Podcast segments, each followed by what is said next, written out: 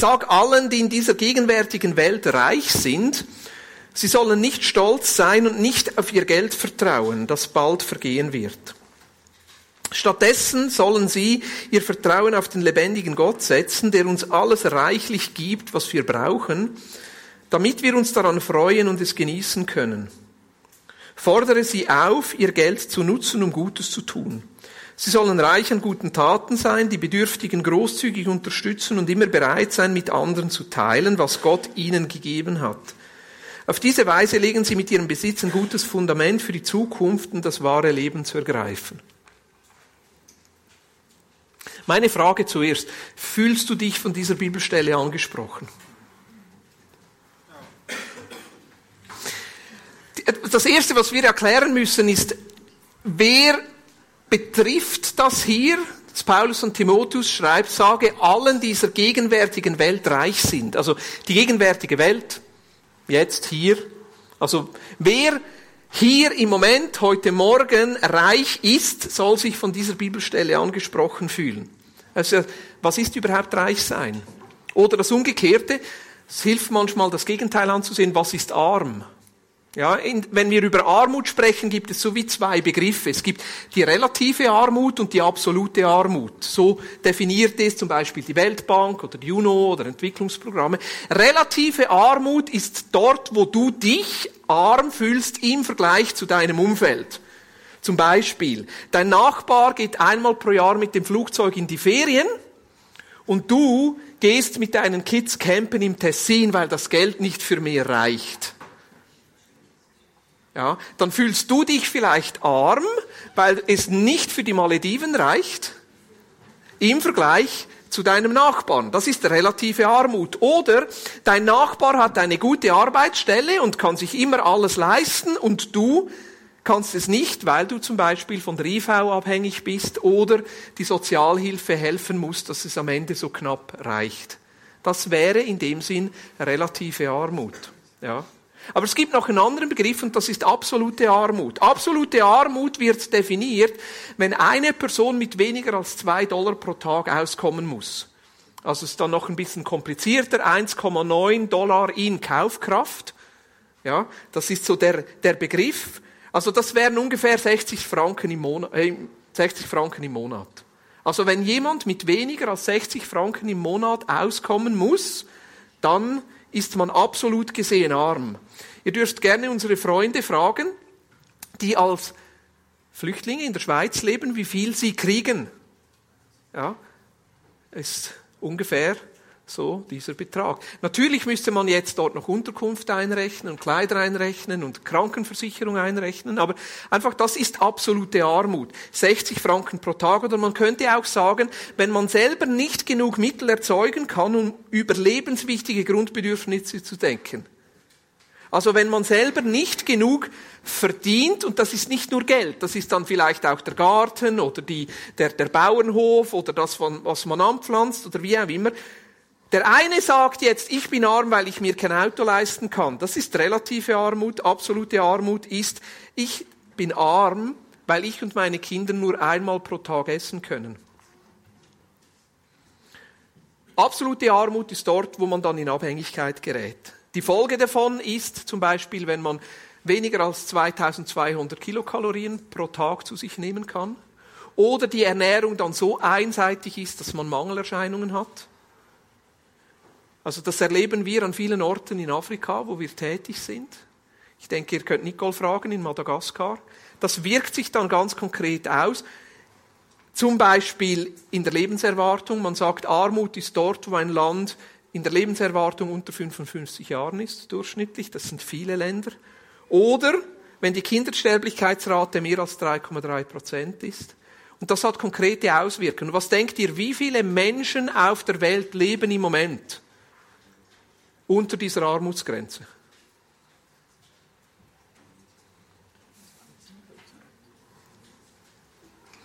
Ich kann es euch zeigen.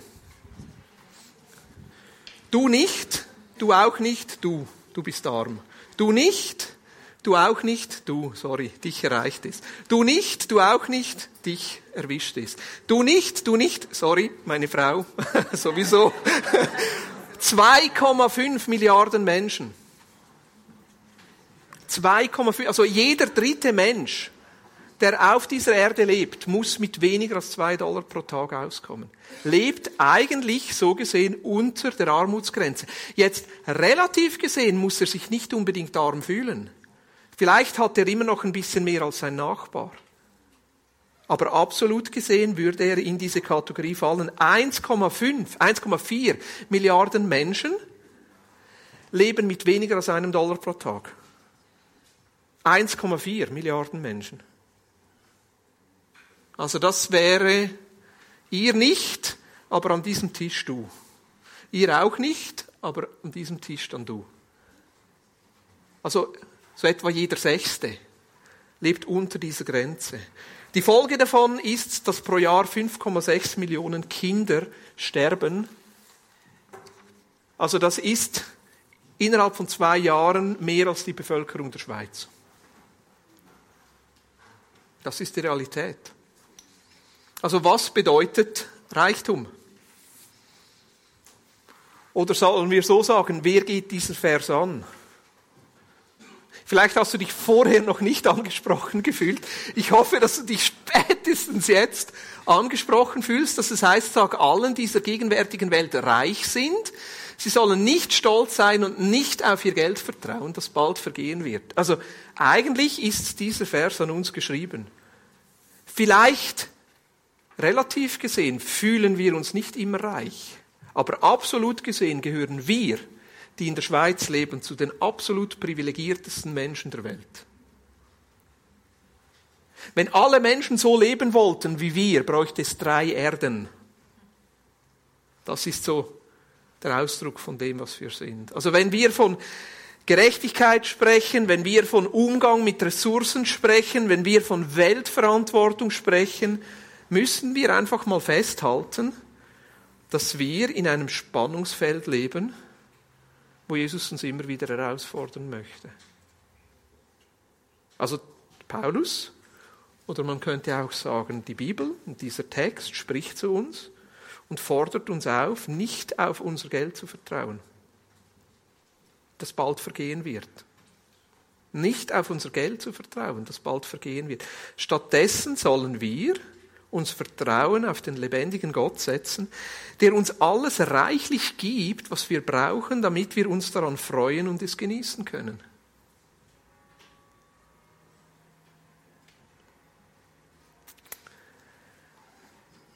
Auf wen sollen wir vertrauen? Auf Gott. Nicht auf unser Geld, nicht auf unsere Ressourcen. Und auf welchen Gott vertrauen wir da? Nochmal ein Kontrastpunkt dazu. Eigentlich vertrauen wir auf einen Gott, der viele Dinge im Überfluss geschaffen hat. Die Welt hätte grundsätzlich genug, damit jeder genug hat. Es ist nur einfach ungerecht verteilt. Aber eigentlich, wenn wir die Natur betrachten, hat Gott eine Welt geschaffen, die eigentlich ein völliger Überfluss ist. Ein erstes Beispiel. Schneeflocken. Das Kennen wir ja, die meisten. Aber Gott ist so kreativ in seiner Schöpfung, dass jede einzelne Schneeflocke anders aussieht. Ich finde das Wahnsinn. Also ich, ich bin ja nicht der kreativste Mensch. Ja, ich bin froh, bin ich mit einer Frau verheiratet, die das ist und die gerne bastelt und die gerne näht und die gerne Karten schreibt und was auch immer.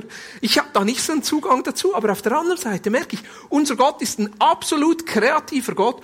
Er ist sogar ein Gott im Überfluss. Schneeflocken ist ein Beispiel. Insekten. Ich habe das ein bisschen gegoogelt. Mich hat's fast, fast hinten rausgehauen. Wisst ihr, wie viele, wie viele Insektenarten es gibt? Wie viele unterschiedliche? Wir haben ein paar Biologen unter uns. Das wäre jetzt eine Testfrage. Nein? Raten wir mal. Was denkt ihr? Wie viele Insektenarten gibt es? Ja, zu viele. Genau, das würde ich jetzt auch sagen. Eine Million. Eine Million von diesen unterschiedlichen Viechern. Ich wüsste nicht mal, was das ist.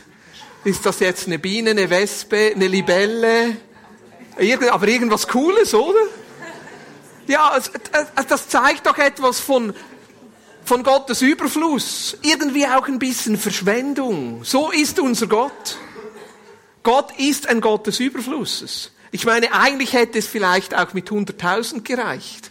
Oder vielleicht mit 200.000. Vielleicht auch 500. Nein, eine Million. Aber noch was krasseres. Das nächste Bild. Ich meine, all die Sterne, diese Monde, diese Galaxis. Ich meine, ein paar wäre, ich meine, viele sehen wir nicht mal, von denen, die Gott gemacht hat. Was denkt ihr? Ungefähr eine Schätzung. Zehn Trilliarden Sterne, schätzt man. Er hat, glaube ich, 12 Null. Müsste man nachher noch einen Mathematiker fragen. Stell dir das mal vor. So viele Sterne. Wieso, wieso tut Gott das? Ich glaube, es ist so wie ein Zeichen. Es ist ein Überfluss. Gott ist ein Gott des Überflusses. Nicht der Verschwendung. Nicht der Verschwendung. Ich meine, als Jesus da das ganze Brot vermehrt hat, hat er am Ende gesagt, sammelt alles ein. Es soll nichts verschwendet werden. Und sie hatten am Ende mehr als am Anfang, zwölf Körbe voll. Heißt es, Gott ist nicht ein Gott der Verschwendung, aber ein Gott des Überflusses. Ja. Darf ich eine Neudefinition vorschlagen, was Armut ist? Ich würde sagen, arm ist, wer das, was er hat, nicht nutzt.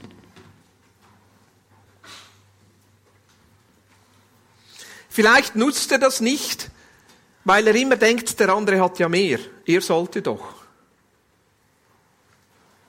Oder arm ist, wer sich ab dem, was er hat, nicht freuen und es genießen kann. Sieh mal, was es hier heißt. Stattdessen sollen wir unser Vertrauen auf den lebendigen Gott setzen, der uns alles reichlich gibt, was wir brauchen. Reichlich, nicht spärlich der uns alles reichlich gibt, was wir brauchen, damit wir uns daran freuen und es genießen können. Also manchmal denke ich so, das Paradoxe bei uns Schweizern. Auf der einen Seite, wir gehören zu den absoluten Ausnahmen auf diesem Planeten und haben so viel und sind so reich und haben häufig so doch das Gefühl, es reicht nicht, ist nicht genug oder haben auch Mühe, das, was wir haben, wirklich zu genießen.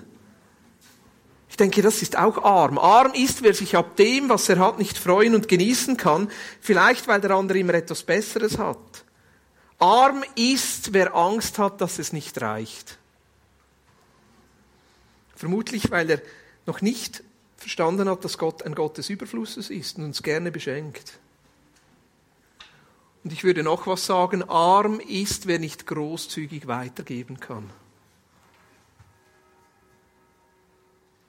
Wer nicht mit dem, was ihm anvertraut ist, wirklich großzügig weitergeben kann, ich glaube, das ist eine Form von Armut. Und dann heißt es, fordere sie auf, ihr Geld zu nutzen, um Gutes zu tun.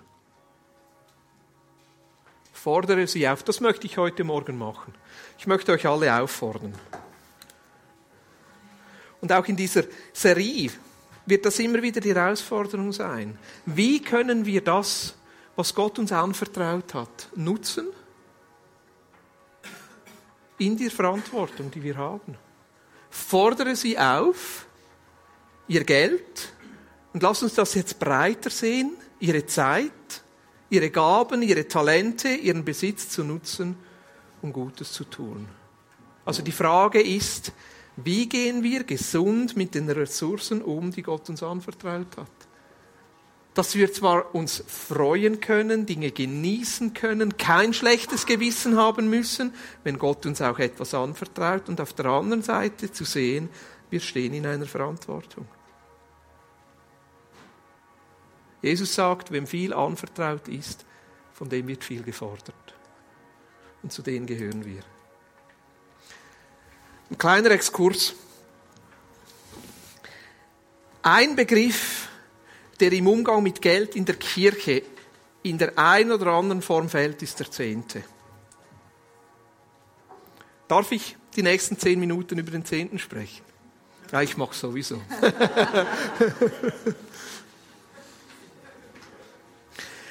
Weil in der einen oder in der anderen Form kommt das. Also ich, ich lese fast keinen Fachartikel über Freikirchen, der von Außenstehenden geschrieben wird, ohne dass auch auf diesen Begriff verwiesen wird oder auch, dass das Bild besteht, ja, wenn man in einer Freikirche ist, dann muss man den Zehnten zahlen.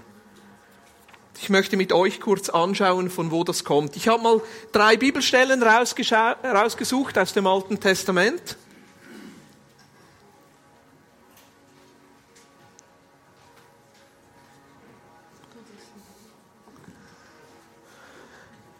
Lest das mal für euch.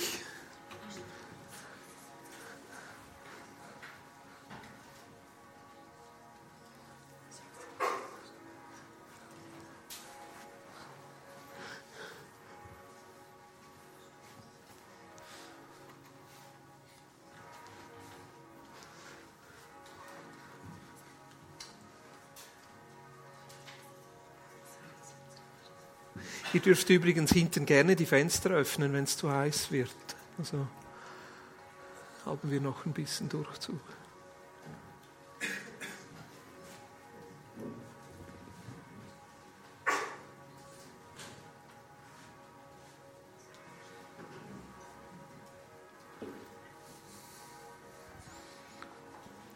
Wir nehmen dann noch eine Stelle aus dem Neuen Testament, aber ich möchte euch kurz zuerst fragen.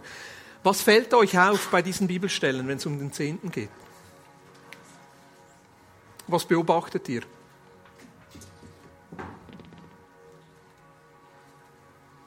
Nicht alle auf einmal. Nichts falsch, nichts richtig. Sagt euch, was fällt euch auf? Es wird nie Geld angesprochen. Wieso wohl nicht? Es gab Geld in dieser Zeit, aber es war eine Landwirtschaft, also häufig ist es dann äh, Weizen und Roggen und Tiere, die da dazu gehört haben. Danke. Was fällt euch sonst noch auf? Ja, also irgendwie hat es da mit den Leviten zu tun. Wer sind die Leviten?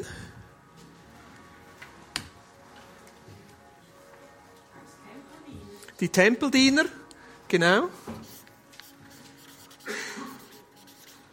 Und wieso hat Gott es so eingerichtet, dass die da speziell versorgt werden? Wieso die und die anderen nicht? Ja, Gott hat sie eingesetzt für diesen Dienst. Also die Leviten werden von Gott eingesetzt. Und wieso? Sie hatten keinen Besitz. Genau. Oder eigentlich anders gesagt, sie hatten einen Besitz und der war Gott. Und als sie da das Land einnahmen und das Land verteilt haben, haben die Leviten nichts abgekriegt. Ja, Gott hat gesagt, alle dürfen außer die Leviten und die Leviten sollen von dem leben, was die anderen einnehmen. Was fällt euch sonst noch auf?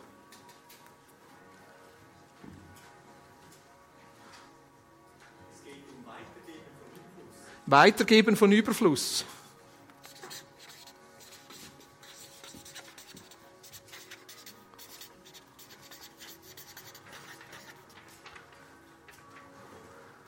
Weitere Gedanken? Und auch die Fremden und die Weisen und die Witwen, die nichts hatten. Okay.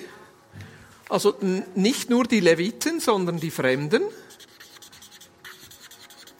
die Weisen und die Witwen. Super. Gut.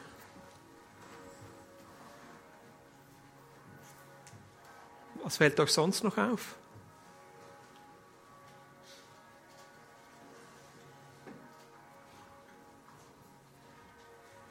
Gut, du hast jetzt zum 10.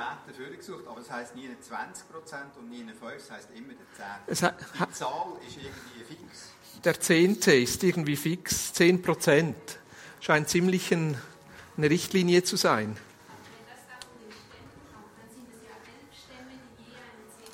Oh, das ist eine spannende Beobachtung. Es ist elf Stämme.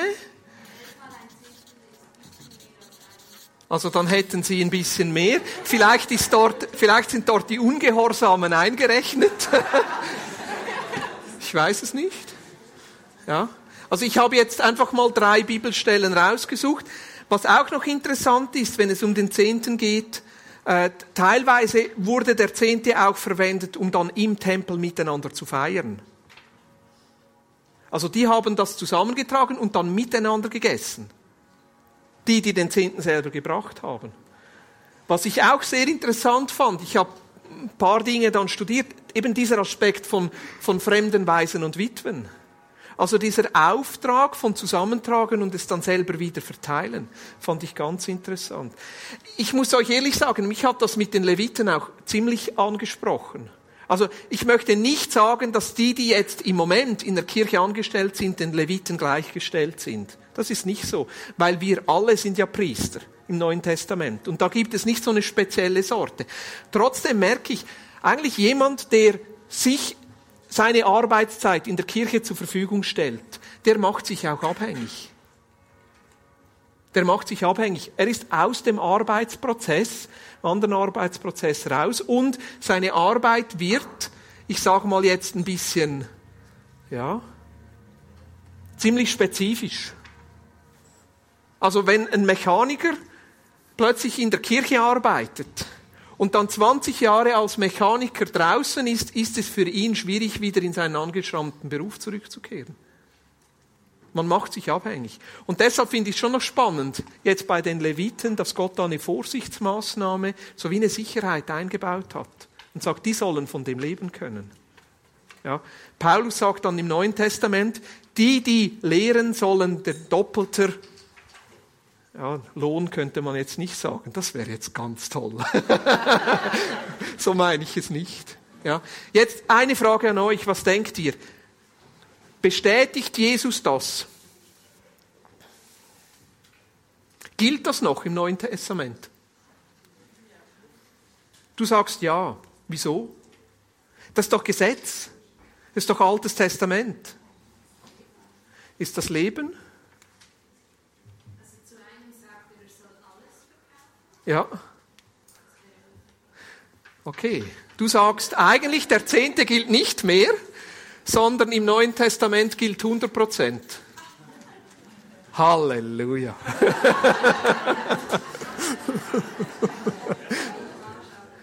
ich habe, es gibt eine Bibelstelle, wo Jesus auf den Zehnten verweist. Die steht in Matthäus 23. Hier sagt es, weh ich euch Schriftgelehrten und Pharisäer, Heuchler, denn ihr verzehntet die Minze und den Dill und den Kümmel und habt die wichtigeren Dinge des Gesetzes beiseite gelassen, das Recht und die Barmherzigkeit und den Glauben. Diese hättet ihr tun und jene nicht lassen sollen. Also Jesus sagt, diese hättet ihr tun und jene nicht lassen sollen.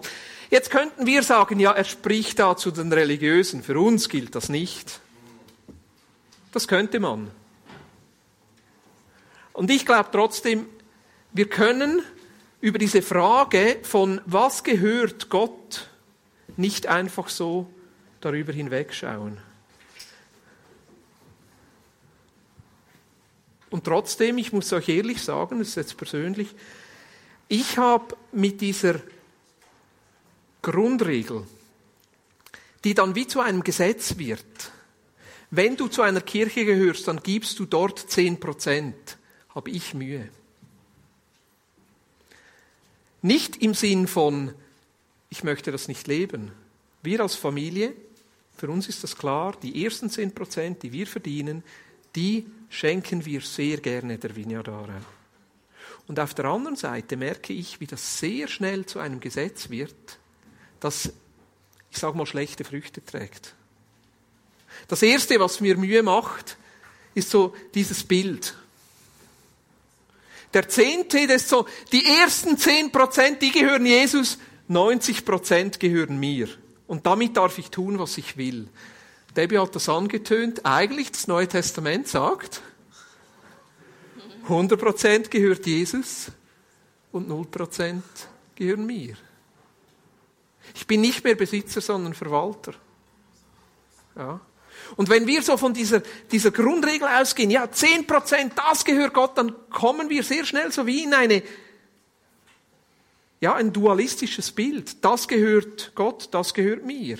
Ja, wie machen wir es dann mit der Zeit? Das wären zwei Stunden und 24 Minuten pro Tag. Ja. Wie machen es wir mit unserem Haus? 10 Prozent, okay, da darf vielleicht jemand anders wohnen. Ja, wie machen wir es mit unseren Gartenprodukten?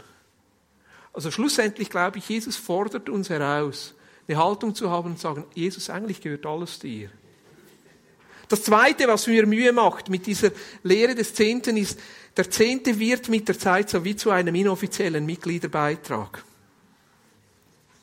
Ich bin dankbar für jeden, der den zahlt. Und ich muss auch ehrlich sagen, es fordert mich auch heraus. Wenn wir jetzt einfach sagen, hey, so, was geschieht mit uns?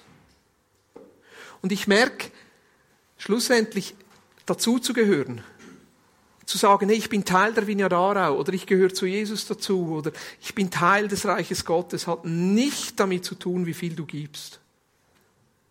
Du gehörst dazu. Das wäre das nächste Bild. Du gehörst dazu.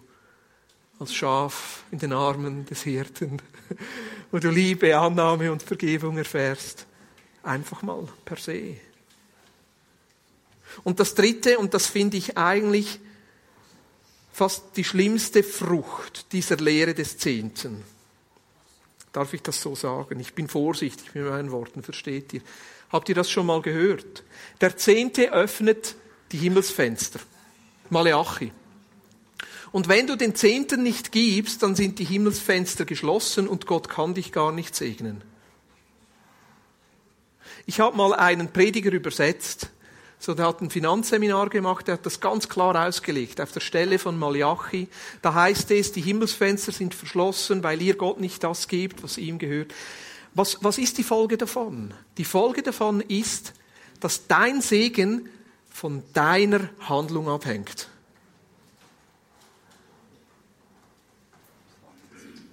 Und das kann nicht sein, sagst du. Wieso kann es nicht sein? Weil das Gesetz ist und nicht Gnade. Und dann leben wir in einer Angst. Ja, wenn ich Gott nicht alles gebe, was ihm gehört, dann lebe ich vielleicht nicht im Segen, sondern im Fluch. Das ist Gesetz. Und das wird sehr schnell religiös. Und Jesus hat das Gesetz erfüllt. Was heißt das? Und da habe ich nicht so ein gutes Bild davon gefunden. Aber eigentlich leben wir im Segen, egal ob wir etwas geben oder nicht. Gott will dich segnen, Gott will dich versorgen. Das ist seine Entscheidung. Unabhängig davon, wie viel ich ihm dann wieder zurückgebe. Jetzt sollten irgendwie drei SMS reinkommen, oder? ja, glauben wir das wirklich? Und ich merke, es ist selber für mich ein Prozess, in diese Freiheit reinzukommen und Gott zu vertrauen, dass er mich versorgt und mein Geben eine Antwort ist auf seine Großzügigkeit. Mein Verschenken eine Reaktion ist auf seinen Segen. Ich folge ihm nach, weil er sich mir ganz verschenkt hat. Ich bin bereit, mein Leben aufzugeben, weil er zuerst sein Leben für mich aufgegeben hat. Ich bin bereit, mit allem, was ich bin und habe, für ihn zur Verfügung zu stehen, weil er zuerst mit allem, was er ist und hat, sich mir zur Verfügung gestellt hat.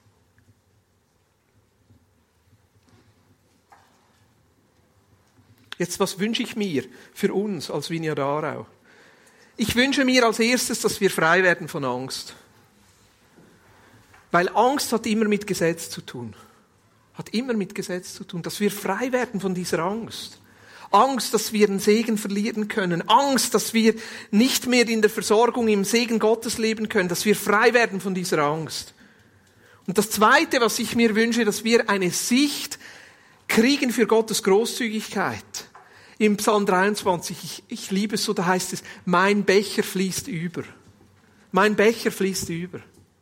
Das ist so dieses Bild. Mein Becher fließt über mit allem, was wir haben. Und wir als Schweizer können das wirklich sagen, das ist die Wahrheit.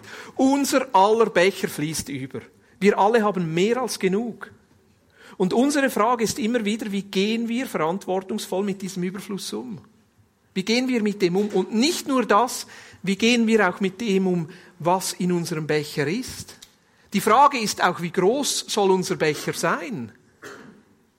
Wie viel brauchen wir wirklich? Ich sage meiner Frau auch immer wieder, ich brauche das neueste iPhone. Und sie sagt dann, nein, du brauchst das nicht. Und dann sage ich, aber du brauchst das zweitneueste iPhone. Was brauchen wir wirklich? Was brauchen wir wirklich? Und das dritte ist, der Zehnte, das ist so wie eine Forderung. Du musst. Du musst. Und etwas, was ich wirklich schätze, ist auch etwas Schönes. Also für mich ist es auch angenehm, dass ich sagen kann, sieh mal, die ersten zehn Prozent, die, die schenke ich einfach der Vineyard Aarau. Ist auch gut, das ist ein bisschen Ordnung, oder? Budget ganz klar und was, ja, super. Also, ist für mich auch eine Hilfe. Eine Hilfe, wo ich mich daran orientieren kann. Und auf der anderen Seite, es bindet, es entbindet mich nicht, mich ernsthaft immer wieder damit auseinanderzusetzen, welche Verantwortung übernehme ich mit dem, was Gott mir anvertraut hat. Welche, welche Verantwortung übernehme ich mit dem, was Gott mir anvertraut hat? Das ist dann nicht eine Forderung, sondern eine Verantwortung, die ich übernehme. Ganz bewusst. Sage, okay, wenn 100% Jesus gehört, wenn 100% meiner Zeit Jesus gehört, wenn 100% meines Besitzes Jesus gehört, was mache ich jetzt damit? Und wie viel von dem, wie viel von dem, was Gott mir anvertraut hat, möchte er wo verwenden? Und wir machen das in der Vignarara ja immer so, dass wir Ende des Jahres einen Brief schreiben, wo wir unsere Gedanken teilen, auch was wir uns was wir das Gefühl haben als Leitung, das ist GLT und BLT miteinander, das ist insgesamt 20 Leute, sagen, wir haben das Gefühl, fürs nächste Jahr sollten wir das Geld so ausgeben. Und wir laden euch ein, darüber zu beten, welchen Anteil davon Gott dich dazu gebrauchen möchte, zu decken. Ist eine Einladung, Verantwortung zu übernehmen, weil wir davon überzeugt sind, dass Gott uns miteinander zusammengestellt hat. Nicht in erster Linie eine Kirche zu sein, Leviten anzustellen, ein Programm zu unterhalten, sondern Jesus hat uns zusammengerufen, um sein Reich sichtbar zu machen. Menschen zu befähigen, die fremden, weisen Witwen zu unterstützen, miteinander zu feiern und einen Teil davon auch für uns zu gebrauchen ja, Menschen auch anzustellen und freizusetzen, dass mehr geschehen kann, aber gleichzeitig immer wieder zu sagen, Jesus, wo möchtest du, dass es weitergeht? In Madagaskar, in Sierra Leone, in Nigeria, in Aarau, in Remigen, in Bruck, in Baden und wo auch immer uns Jesus hingestellt hat. So, ich habe schon wieder überzogen. Ach, schrecklich, ich wollte noch einen Teil machen. Lass uns zwei, drei Minuten nehmen, wo wir einfach überlegen, was bedeutet das jetzt für mich? Was ist dein Gott? Oder was ist dein Bild von Gott? Ist er reich oder arm? Gibt er knausrig oder im Überfluss? Dann auch in welchem Schema lebst du? So in dem 10-90-Schema, 10% gehört Gott, 90% gehört mir oder im 100-0-Schema? Und bist du zufrieden im Moment mit deinem Umgang mit den Ressourcen, die Jesus dir anvertraut hat? Ist es so? Ja? Sagst du lieber, oh nein, jetzt muss ich mir über das auch noch Gedanken machen? Oder sagst du, nein, eigentlich freue ich mich, immer wieder mit Jesus in dieser Auseinandersetzung zu stehen und er vertraut mir das an.